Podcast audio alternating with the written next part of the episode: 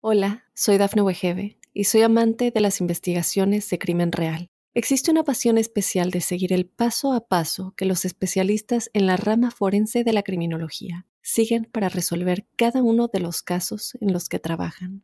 Si tú, como yo, eres una de las personas que encuentran fascinante escuchar este tipo de investigaciones, te invito a escuchar el podcast Trazos Criminales con la experta en perfilación criminal, Laura Quiñones Orquiza, en tu plataforma de audio favorita.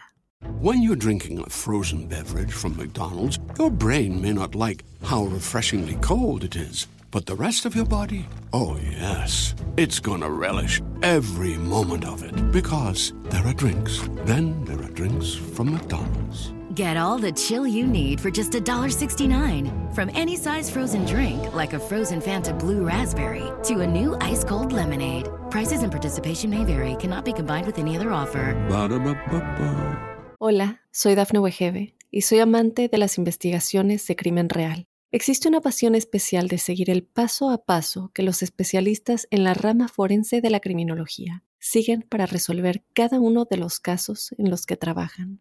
Si tú, como yo, eres una de las personas que encuentran fascinante escuchar este tipo de investigaciones, te invito a escuchar el podcast Trazos Criminales con la experta en perfilación criminal, Laura Quiñones Orquiza, en tu plataforma de audio favorita. Hi, soy Anthony. Primera vez en el grupo de apoyo Old Spice. Hola, Anthony. Mi novia está actuando raro últimamente, duchándose más, huele bien, demasiado bien. Ella lo niega, pero creo que está usando mi Old Spice Gentleman's Brown Sugar and Cocoa Butter Exfoliating Body Wash para el cuerpo. Sí, sí. Old Spice Gentleman's Brown Sugar and Cocoa Butter Exfoliating Body Wash para una exfoliación y una hidratación de 24 horas. Los hombres también tienen piel.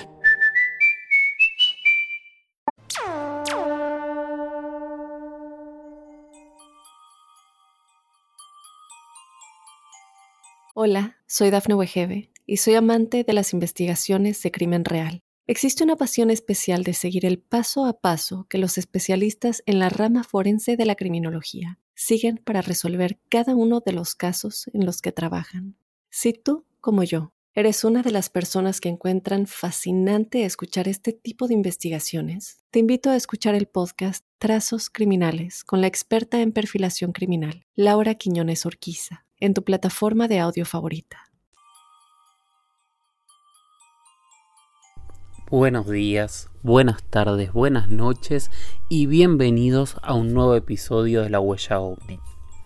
Como saben estoy con bastantes viajes este año y acabo de regresar a Buenos Aires proveniente de Roswell. Y antes de Roswell estuve en otro lugar que se llama Lubbock, así que voy a hablar de estos dos lugares hoy, de historias maravillosas y de cómo yo viví estar en dos de los puntos con los casos ovnis eh, más importantes de los Estados Unidos, por supuesto.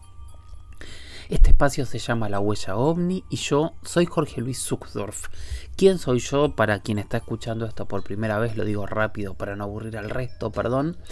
Eh, yo soy documentalista, me dedico a hacer documentales, especialmente documentales de misterios.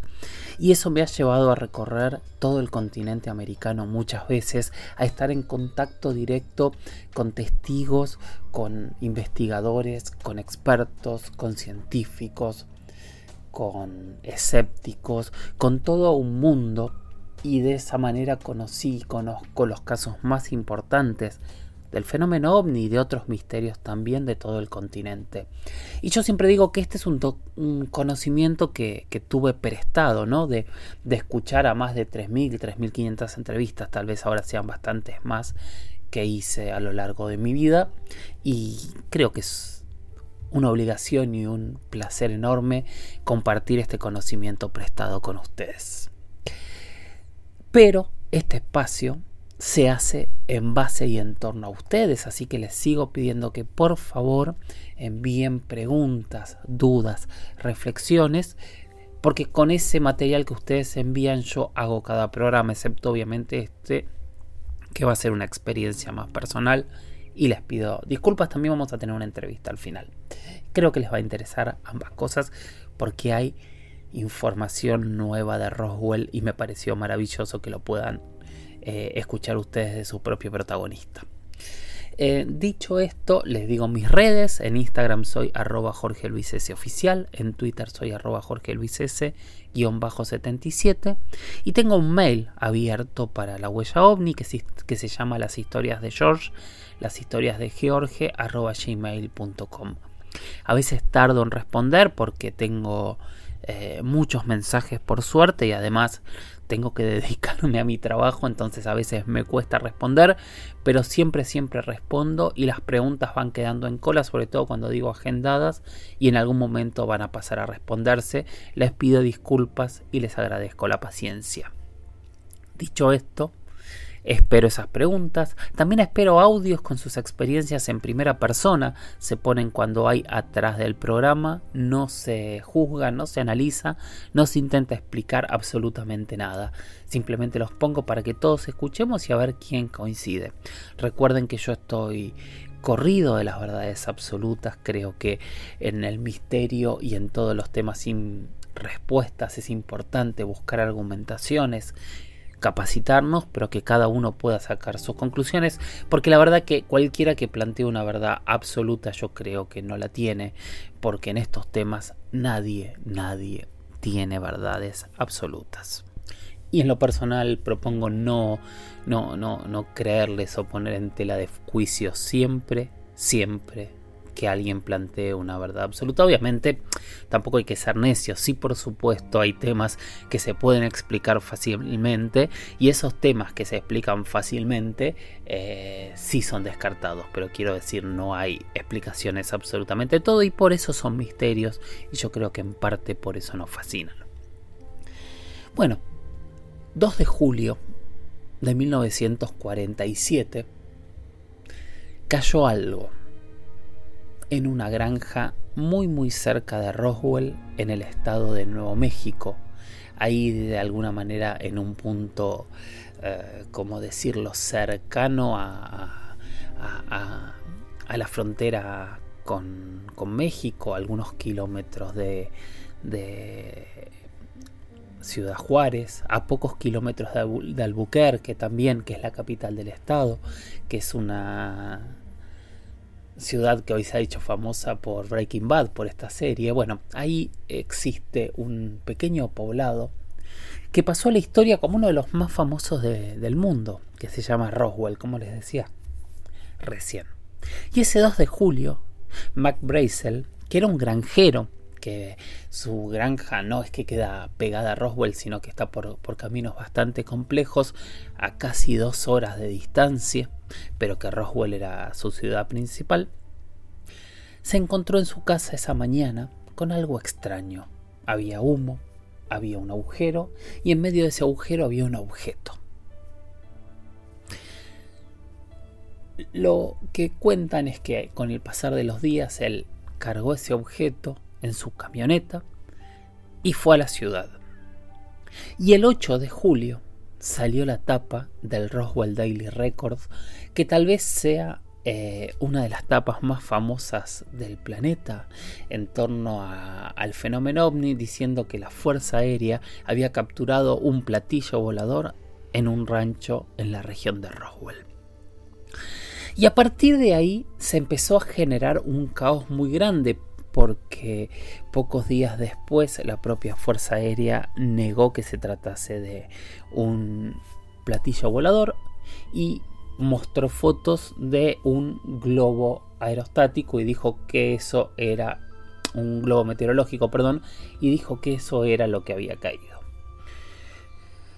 Había muchos testigos que habían visto el objeto, habían muchos testigos que hablan de movimientos muy extraños en la ciudad en esos días, de camiones del ejército, de pedidos inusuales desde la base militar que está al lado de Roswell a la población, como hay testigos que dicen que pidieron cajones de ataúdes de, niños en, una de las funerarias locales. Hay personal médico y sobre todo enfermeras, como ya lo contamos en, este programa, que aseguran haber eh, entrado de urgencia para intentar salvar la vida de algo que no sabían que era. Hay testigos que desde ese momento hablaron por las sombras y hablaron de tres cuerpos recuperados. hay muchos investigadores que aseguran que todo fue tapado y hay una línea oficial que primero fue muy contradictoria, porque primero se habló de estos globos, después con el tiempo en realidad se empezó a, a filtrar un nuevo concepto, que en realidad la desprolijidad oficial había sido porque se trataba de un programa secreto de la Fuerza Aérea que se llamaba Proyecto Mogul, que eran unos eh, también globos que llegaban a la estratosfera y que en realidad lo que estaban haciendo desde esa región era medir la actividad nuclear en la Unión Soviética y que por eso empezaron a negar que este proyecto Mogul existiese en ese momento. Ahora, el problema es que cuando diferentes investigadores, este, ufólogos como Stanton Friedman, como Donald Schmidt, empezaron a investigar cada uno en su tiempo este tema, descubrieron que el proyecto Mogul en teoría había empezado por lo menos entre 4 y 5 años después del incidente Roswell. Cuando hablamos del incidente Roswell, claramente estamos hablando del incidente más famoso que se generó en Estados Unidos y que se proyectó al mundo como el incidente ovni más famoso, un platillo caído. Eh, ahí empiezan todas las historias de que de ese platillo hubiesen empezaron a, trabajar en lo que se llamó después este, retroingeniería o ingeniería inversa para generar este, gran parte de los adelantos tecnológicos que hoy tenemos. O sea, hay, mucha historia, mucha narrativa alrededor de qué es lo que pasó. Al día de hoy, no hay informes oficiales que nos puedan confirmar si realmente es el, es el proyecto Mogul que había empezado antes, eh, si hay un, un, platillo con tecnología alienígena que ahí cayó, o si cayó algún tipo de prueba militar desconocida. No lo sabemos, no tenemos idea y no hay pruebas. Y lo más loco es que no hay pruebas oficiales. Ya pasaron 76 años al día de hoy y al día de hoy no hay informes oficiales. De hecho, las veces que se han pedido este, que se desclasifique toda la información que hay de Roswell, increíblemente eh, la respuesta es que todo ese material se extravió, se perdió, se borró, desapareció para siempre. Pero bueno, la duda quedó y en el mundo de la ufología, en el mundo de la investigación ovni, Roswell es un símbolo, un símbolo a veces polémico, ¿no? Porque de hecho, mientras yo estaba en Roswell, recibí muchos mensajes de eh, eso es una fiesta yankee, eh, correte de, esa, de ese papelón, y gente también fascinada en preguntar qué es lo que allí realmente ocurrió. Bueno, obviamente eh, todos los años para el 2 de julio, Roswell se transforma en la capital mundial del fenómeno ovni. Y este año tuve la suerte de, que me invitaran. Me invitaron a, una convención y me invitaron a un festival de cine. Yo fui a hablar de lo que yo sé, por supuesto, ¿no? Yo fui a contar eh, cómo hacemos documentales de misterios en América Latina. Fui a, a, hablar de nuestros testigos, a hablar de nuestros casos, a hablar de todo este conocimiento que hay en esta región y sobre todo algo que para mí es muy importante que es dar voz a las voces locales. Muchas veces los casos de América Latina terminan siendo los más importantes del mundo. Obviamente hay casos importantes en todo el mundo, no quiero eh, pecar de soberbio ni mucho menos, porque realmente hay casos en todo el mundo, pero quiero decir, en América Latina hay muchos, muchos casos importantes. Y muchas veces eh, los voceros de estos casos no son latinoamericanos. Entonces yo tengo un poco un objetivo, que es poner en voz de los grandes expertos de nuestra región los casos más asombrosos que ocurren y han ocurrido en este continente. Y un poco eso fue lo que fui a contar, ¿no? Contarles cómo contamos historias que después muchas veces van a todo el mundo de lo que ocurre en América Latina. Y después tuve una segunda charla en donde hablé de algunos casos específicos, un poco lo que hago aquí en la huella ovni. Y finalmente proyecté en un cine eh, algunos de estos documentales con, gente muy importante viendo. O sea, eh, tuve sentado al lado mío a Eduardo Sánchez, que es el director de, de Proyecto Blair Witch, y tuve el honor de, que él viese uno de mis documentales entre tanta otra gente, que para mí realmente fue un, es, un orgullo, ¿no? Es un orgullo muy, muy grande. Eso fue lo que pasó y eso fue lo que hice. Pero para llegar a Roswell, para llegar a Roswell, eh, tuvimos una aventura muy linda, ¿no? Porque Roswell está bastante alejado de, de, los grandes centros urbanos de Estados Unidos. Tiene muy pocos vuelos que llegan a su aeropuerto, algunos pocos vuelos llegan a... Perdón, algunos pocos vuelos no, llegan muchos vuelos por supuesto a, a la capital del estado, que es Albuquerque. Pero nosotros lo que hicimos desde Buenos Aires es viajamos hasta Dallas, rentamos una camioneta e hicimos todo el recorrido desde Dallas hasta Nuevo México, hasta Roswell, que son muchas, muchas millas, muchos kilómetros, son casi 7, 8 horas de viaje.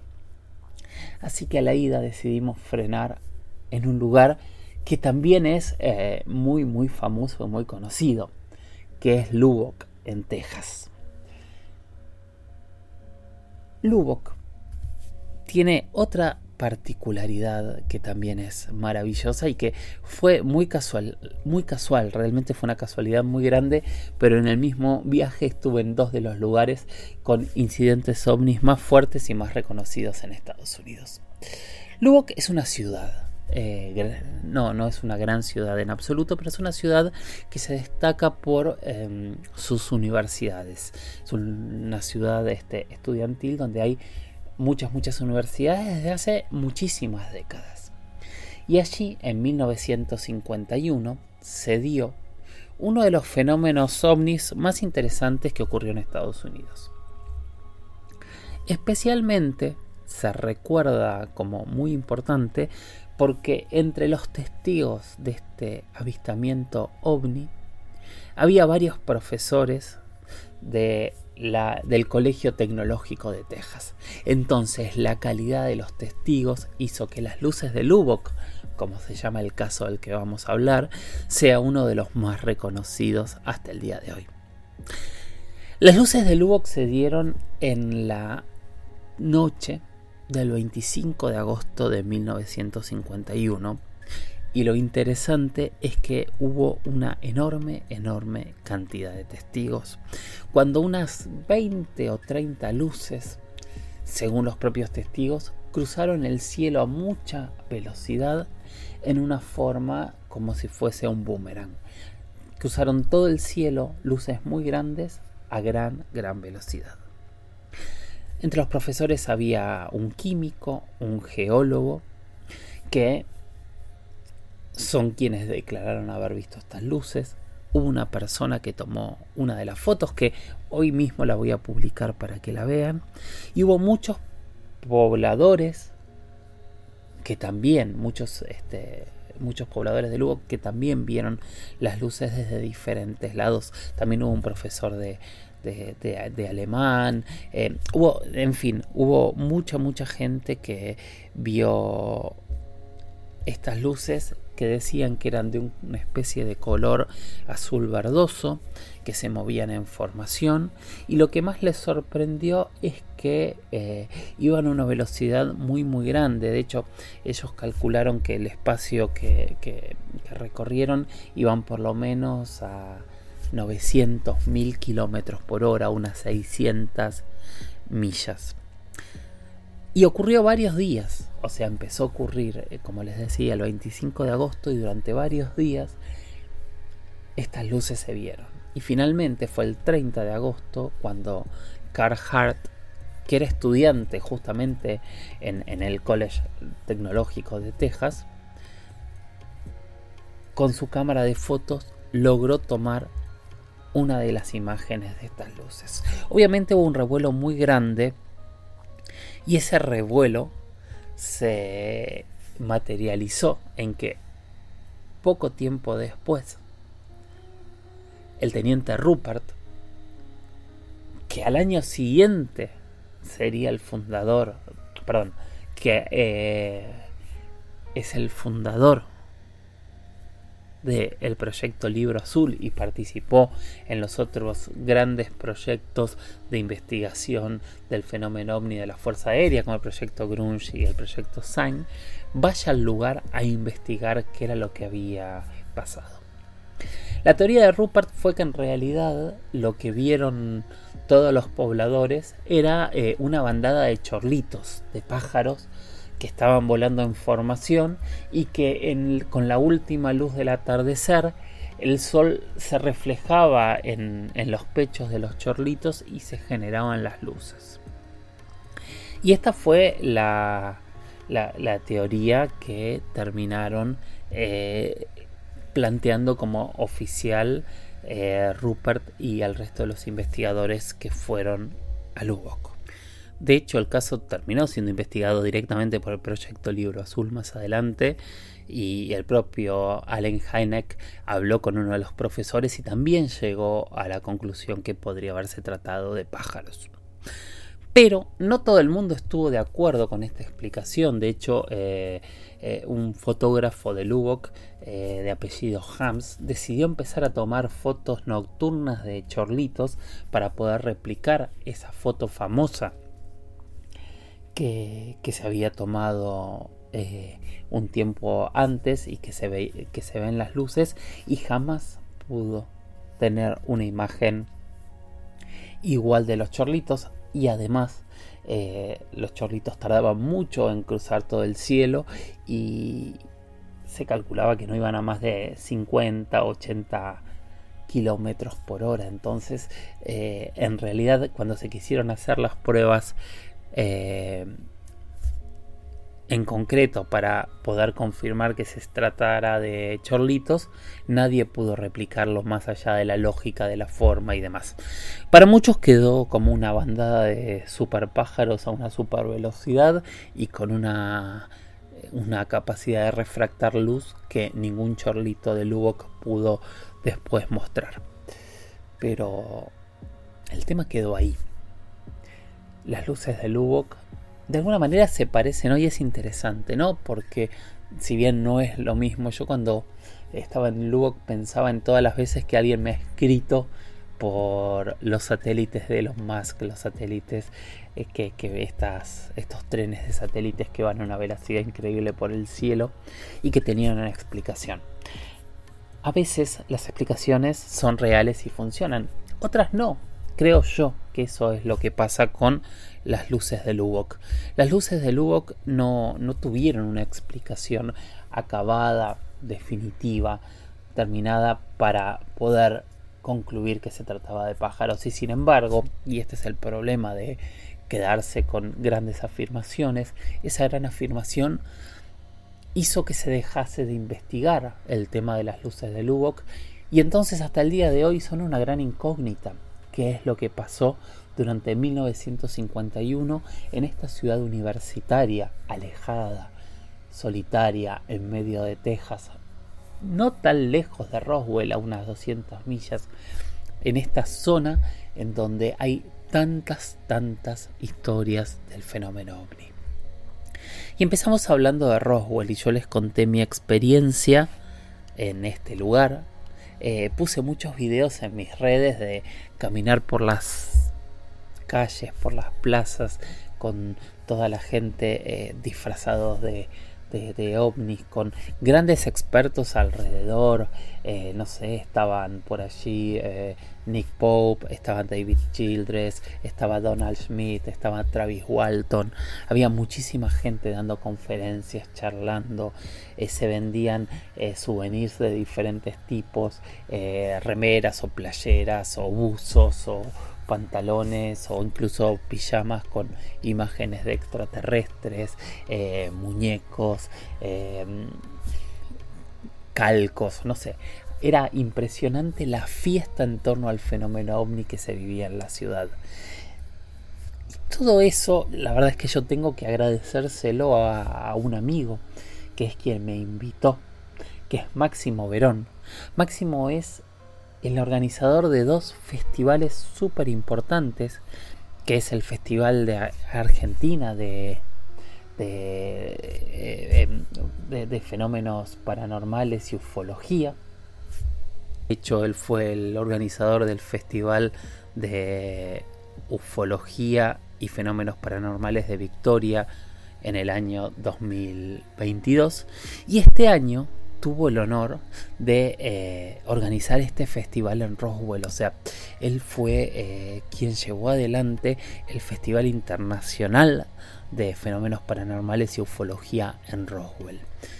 Y tuvo la, la inconsciencia de invitarme para que yo dé estas charlas y para mí fue un honor y realmente estoy muy agradecido porque fue muy lindo poder compartir con él, con los habitantes y pobladores de Roswell todo lo que pasó y de haber tenido experiencias muy interesantes porque el festival había sido organizado por el Roswell Daily Record y estuve en la redacción del, del periódico donde se generó esta noticia tan tan famosa y que todos tenemos en la cabeza.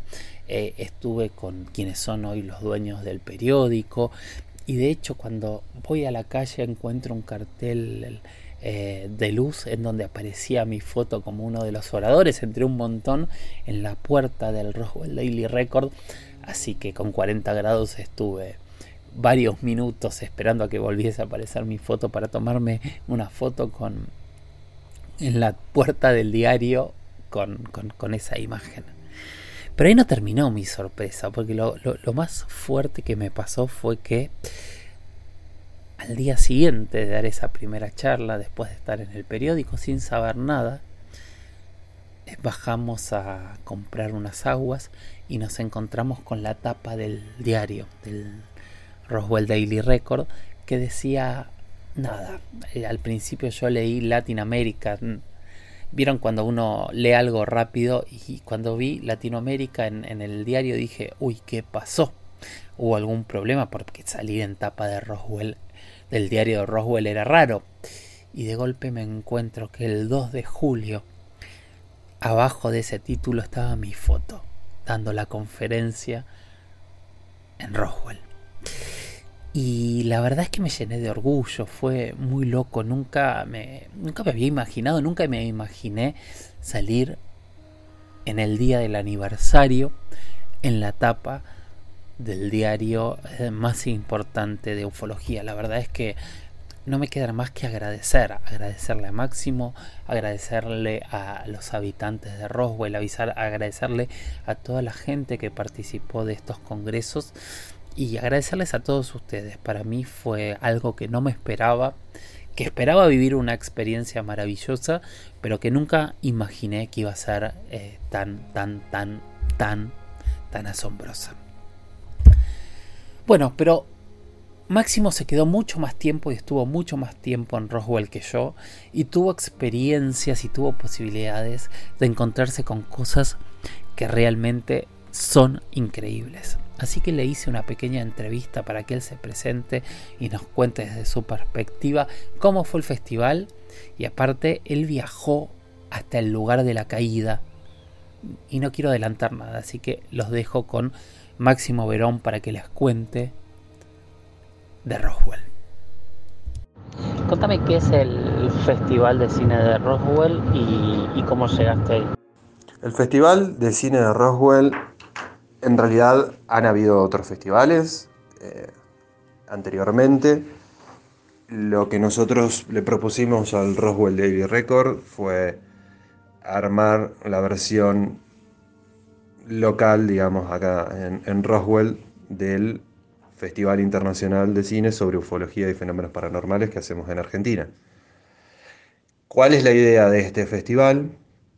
Es unir la parte audiovisual, ya sean cortometrajes, largometrajes, animaciones, eh, programas de televisión, canales de YouTube, eh, que contengan la temática sobre la ufología y los fenómenos paranormales.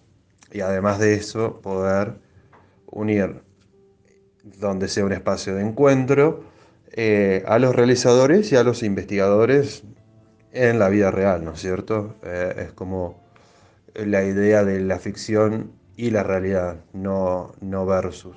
Eh, esa es la idea del festival, tal cual lo hacemos en Argentina, lo quisimos trasladar a esta ciudad que, que es única en el mundo para, y es ideal para hacerlo. ¿Qué diferencia tiene un festival normal de cine con, este tipo de, festivales? Como te decía, la diferencia eh, principal es que la investigación de los fenómenos em, está muy presente en el festival, donde eh, tenemos como invitados a los realizadores y además a investigadores. No hacemos distinción en categorías eh, si es comedia, terror eh, o lo que sea, sino en el contenido particularmente. ¿Tu relación con el misterio de dónde viene?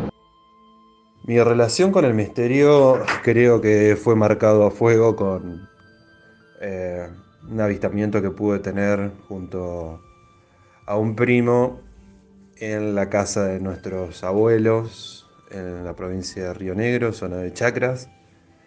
Que bueno, eso marcó bueno, un antes y un después en mi vida para comprender eh, dónde estamos parados, ¿no? Es como querer saber quiénes, quiénes además de nosotros comparten eh, este plano, por así decirlo, ¿no?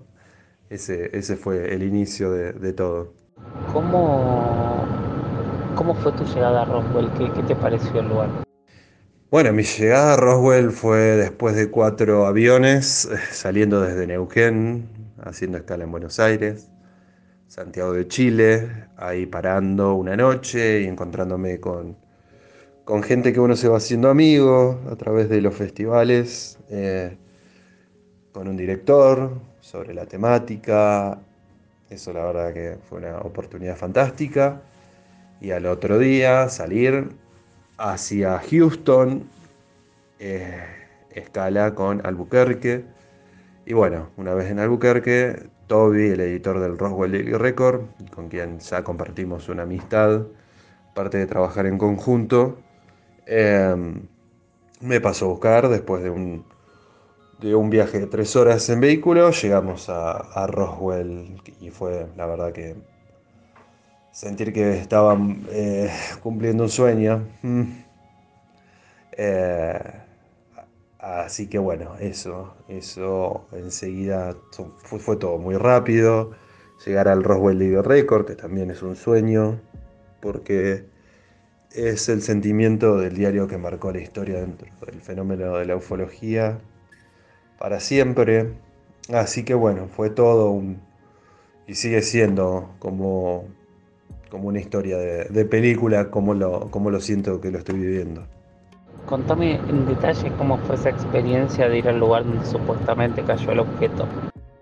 Y bueno, llegar al lugar del supuesto choque fue, la verdad que fortuito, porque gracias a Toby, Toby Martínez, el editor de, del Roswell Daily Record y sus contactos, eh, a través del investigador Chuck Zukowski, quien ya ha rastrillado en varias oportunidades la zona, eh, nos invitó muy amablemente a acompañarlo una, nueva, una vez más eh, al lugar. Y bueno, es un lugar que está a dos horas y media de, de la ciudad de Roswell, alejado de todo otro punto, eh, digamos, habitable es en el medio de, la nada básicamente, calles o eh, sí, colectoras de ripio. Eh, es, bueno, por suerte fuimos en una camioneta importante, grande, pero después de muchos saltos, eh, en el medio de la nada llegamos a una zona totalmente árida, solamente habitada por supuestos serpientes, cascabeles y tarántulas que por suerte no nos encontramos con ninguna en esa oportunidad. Así que bueno, nada, es una experiencia increíble estar en, el lugar, ¿no? Donde, donde creemos que sucedió todo. ¿Qué pasó ahí? Bueno, eh, además de, de Chuck estaba Frank, quien es geólogo y estuvieron, bueno, eh, rastrillando la zona, acompañados de nosotros con detectores de metales. Tuvimos muchas horas abajo del rayo del sol. Eh, y de a poco empezaron a, detectarse, eh, bueno, metales en, diferentes partes del territorio. Algunos eran simples latas oxidadas, clavos oxidados, pero tuvimos la oportunidad de encontrar piezas que no encajaban en, nada con, la geografía. Eh, son pequeñas eh, eh, piezas que parecen algo similar a, como si fuera aluminio, pero están superpuestas.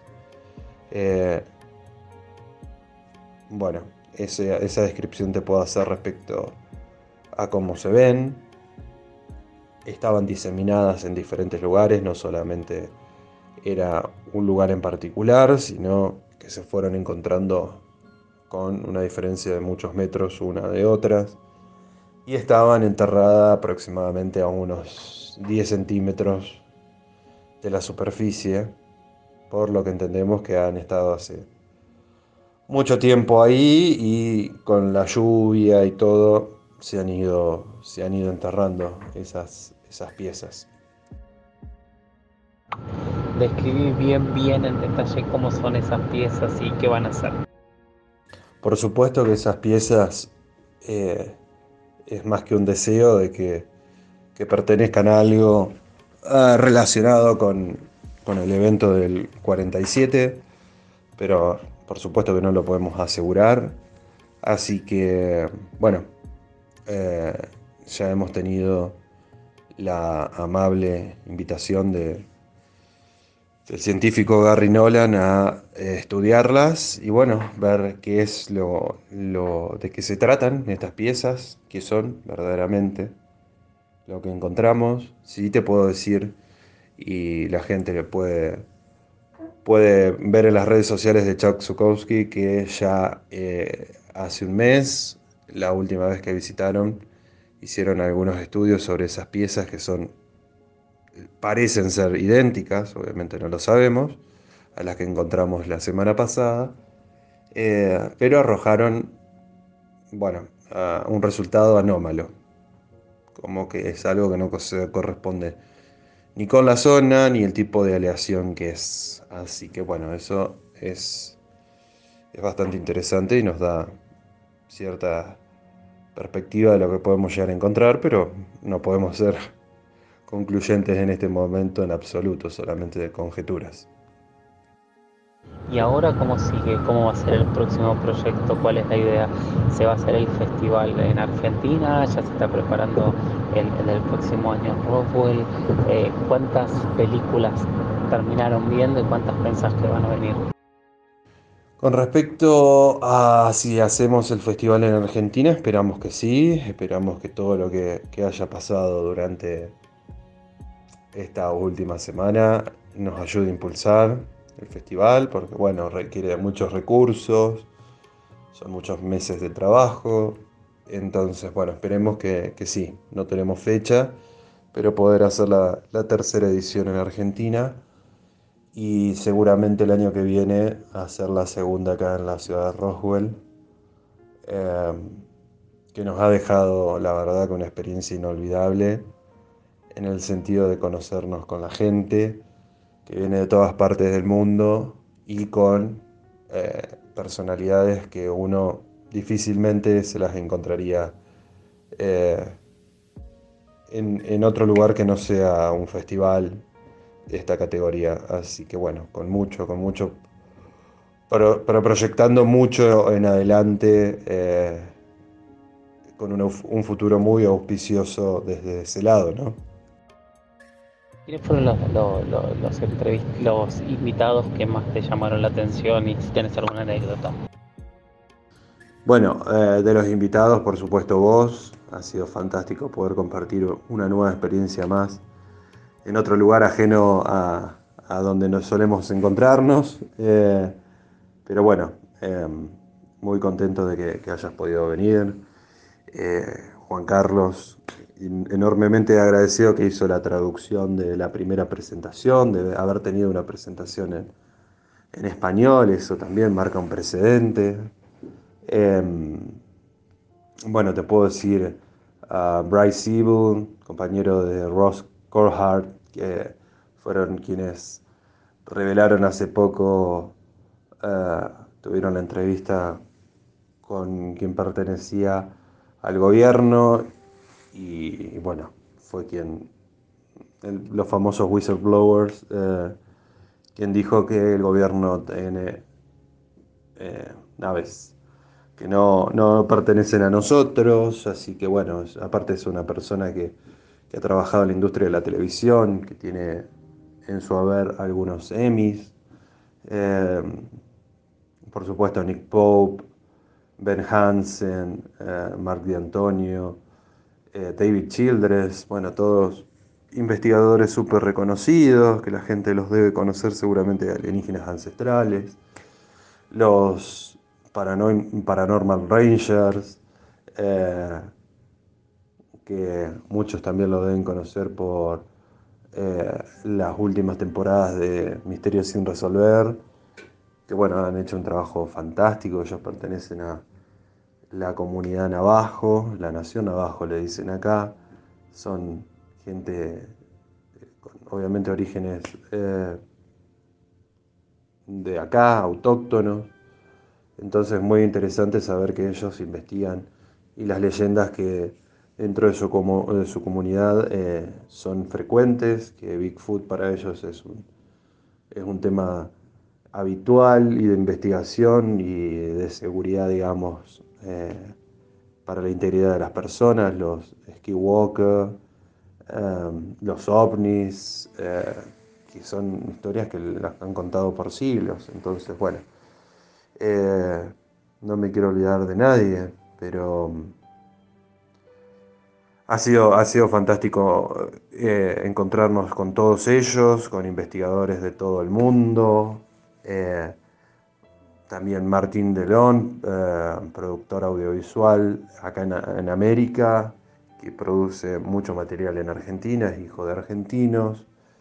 Y bueno, la experiencia única, inigualable, haber compartido dos días enteros con Eduardo Sánchez, uno de los dos directores del proyecto Blair Witch, entre tantas otras películas, pero bueno, eh, en particular a mí es una de las que más me ha marcado dentro del género del terror. Eh, una persona totalmente amable, sencilla. Eh, nada, hemos compartido algunos tragos, hemos caminado la ciudad de Roswell juntos charlando de, la vida en general, así que bueno, esa es una experiencia inigualable. Así que muy, muy, muy contentos con, todo, con todo lo que ha pasado y muy expectantes y emocionados de lo que nos puede llegar a traer el futuro. Así que bueno, ah, nada, eso, eso sería el resumen de, de, lo que ha sido la experiencia hasta el día de hoy. Bueno, redes me pueden encontrar en Instagram, básicamente, máximo.verón con B corta, o en las redes de los festivales, eh, FICUFP, el Festival Internacional de Cine sobre Ufología y Fenómenos Paranormales que hacemos en Argentina, o en el RDR eh, Film Festival que es el Roswell Daily Record Film Festival. Todo eso en Instagram. Cualquiera de las tres cuentas nos pueden encontrar. Gracias Máximo, les recomiendo seguirlo porque es súper interesante y es loco, ¿no? Terminar una experiencia en Roswell con piezas que, ¿quién dice? Si son parte de esa historia. O sea, estaban en el lugar indicado, estaban debajo, yo tuve las piezas en mi mano, eh, realmente son extrañas y bueno, que alguien del tamaño de Gary Nolan eh, eh, se ofrezca para investigarlas, seguramente vamos a tener alguna novedad pronto. Bueno, perdón si fue un poco autorreferencial este episodio, espero que les haya gustado. Gracias por estar ahí Gracias por seguir en, en esta aventura que recorremos juntos casi semana a semana. Gracias por seguir enviando preguntas, por seguir enviando experiencias. Síganme en redes, pongan seguir en mi YouTube, pongan seguir en Spotify, pongan seguir en cada una de las redes en las cuales estamos para poder enterarse cada vez que hay una nueva información. Y mientras tanto, lo que digo siempre, hay que capacitarse, hay que tener el ejercicio de mirar al cielo, hay que tener la autocrítica de tratar de comprender y de darle explicación a cada cosa que vemos para que lo que no tenga explicación sea más grande. Y hay que hacer este ejercicio y estas preguntas que nos hacemos seguramente desde el primero de nuestros ancestros que levantó la cabeza, vio esas estrellas maravillosas y se preguntó, ¿quiénes somos? ¿De dónde venimos? y dónde estamos. Gracias y nos escuchamos en el próximo episodio de La Huella OVNI. Chau, chau.